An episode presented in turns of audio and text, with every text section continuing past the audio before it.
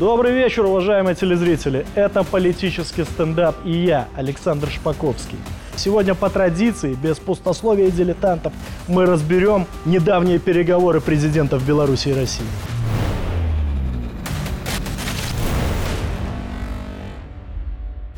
Надо сказать, что речь идет не только о повестке дня Высшего Госсовета Союзного государства, но и о личном, доверительном общении лидеров в кремлевской квартире Владимира Путина. Именно там, за закрытыми дверями, несколько часов главы государств обсуждали наиболее значимые вопросы, которые, разумеется, без лишних подробностей, мы также постараемся осветить. Обязательно, может быть, сегодня, но когда-то президент России приглашал белорусского коллегу в ту самую квартиру, в которую он приглашал Си Цзиньпина. Приглашал.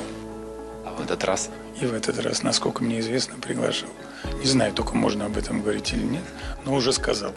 В центре внимания, естественно, безопасность. Надо подчеркнуть, что накануне визита белорусского президента в Москву, в Минск, прибыл директор службы внешней разведки России Сергей Нарышкин на совместную коллегию с КГБ Беларуси и для встречи с Александром Лукашенко. В ходе переговоров руководитель российской разведки уже не в первый раз заявил, что Польша готовится аннексии части территории Украины. Раньше у многих подобные заявления вызывали скепсис, мол, преувеличивают россияне. А что же теперь? В дни, когда наш президент был в Москве, предводитель киевского режима Зеленский направился в Варшаву, где пообещал уже в скором времени не оставить между Украиной и Польшей ни политических, ни экономических, ни исторических границ. Довольные поляки на радостях вручили Зеленскому бочку варенья до корзину печенья, вернее, высшую награду Польши – Орден Белого Орла. По иронии истории, одним из первых кавалеров этого ордена был украинский гетман Иван Мазепа, имя которого стало символом предательства. предательство и измену, которое ты совершил для торжества нашего буржуинского дела, награждаю тебя высшим буржуинским орденом, белым крестом предателя. Впоследствии близкая к польским правящим кругам газета «Жач Посполита» разразилась программной статьей на тему того, что Украина по окончанию конфликта могла бы стать частью сильного польского государства. Маски сброшены, никто уже ничего не скрывает. Факты подтверждают правоту оценок российской разведки. Польская история словно вращается в порочном круге сансары. Что бы в Варшаве не задумали, конце все равно получается Речь Посполита. Со всеми вытекающими последствиями. Словно в средневековье в схватке за русские земли сходятся Москва и Варшава, в свое время воспользовавшись слабостью Великого княжества Литовского, так же, как сейчас Украины. Польша на несколько столетий установила свое господство на территории современных Украины и Беларуси. И в наши дни польский министр обороны Блащак, видимо, грезящий о былом величии, на закрытых собраниях уговаривает коллег по НАТО открыть второй фронт в Беларуси.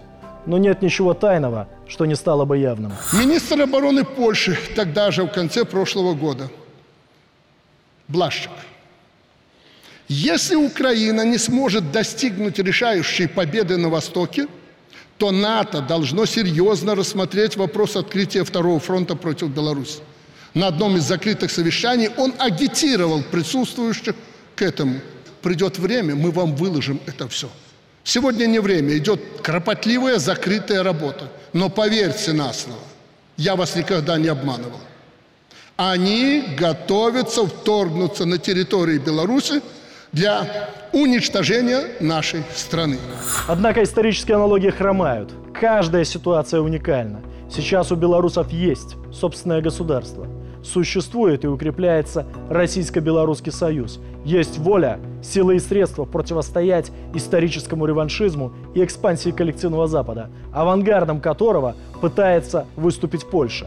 Для защиты суверенитета в Беларуси будет размещено российское тактическое ядерное оружие. Однако отмечу, что речь идет о совместной миссии – и белорусские военные уже проходят полный цикл обучения в России по применению оперативно-тактического ракетного комплекса «Искандер». А наши самолеты переоборудованы для несения ядерного оружия.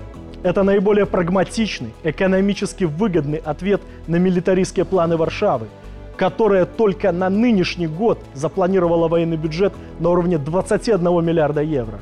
На 70% больше, чем в предшествующем 22 году. На 70%. Даже американцы себе такого не позволяли роста. К 2024 году эта цифра может вырасти в 28 миллиарда евро. Больше 4% от ВВП. Это в два раза больше, что требовало НАТО. Зачем? Кроме того, еще год назад духовник польской власти, лидер правящей партии ПИС Ярослав Качинский заявлял о готовности разместить ядерное оружие на территории Польши. В этой ситуации Беларусь и Россия просто сработали на опережение, не позволив поставить союзное государство перед фактом ядерной угрозы и втянуть Минск в бессмысленную и дорогостоящую гонку вооружений, где противник обладает заметным преимуществом.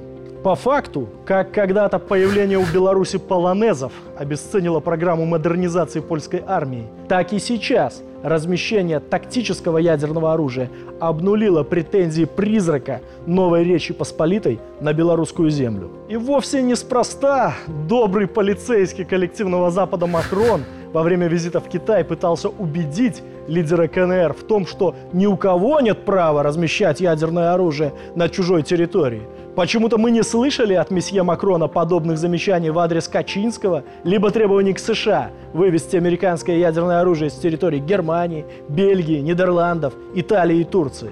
Впрочем, у Макрона политическая судьба висит на нитке, а он все думает о прибытке, вернее, о геополитических интересах глобалистской евроатлантической верхушки. Между тем, э, во Франции протестующие в лучших революционных традициях громят Пятую Республику, не соглашаются с решением маленького Маню, служащего банковского дома Ротшильдов, а именно так французы называют Макрона, повысить соотечественникам пенсионный возраст до 64 лет. Причем экономическое обоснование этого решения тонет в лицемерии правящей клики и самого Макрона, отправляющего миллиардную помощь коррумпированному киевскому режиму и шкодливо прячущего от глаз журналистов на пресс-конференции часы за 85 тысяч евро.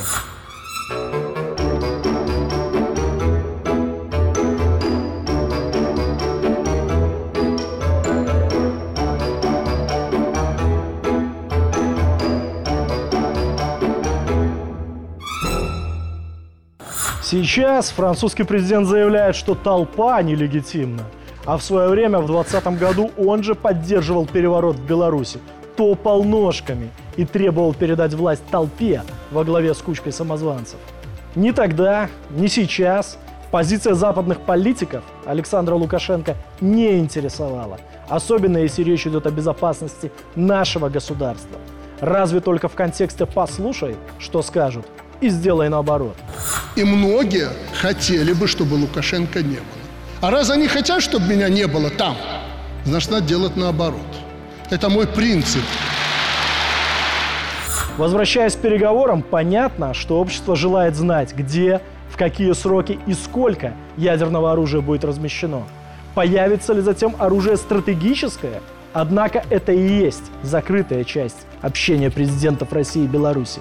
Можно лишь сказать, опираясь на мнение госсекретаря Совета Безопасности Александра Вольфовича, что на территории нашей страны сохранены и готовы к использованию более 43 точек размещения ядерного оружия еще со времен Белорусского военного округа Советского Союза.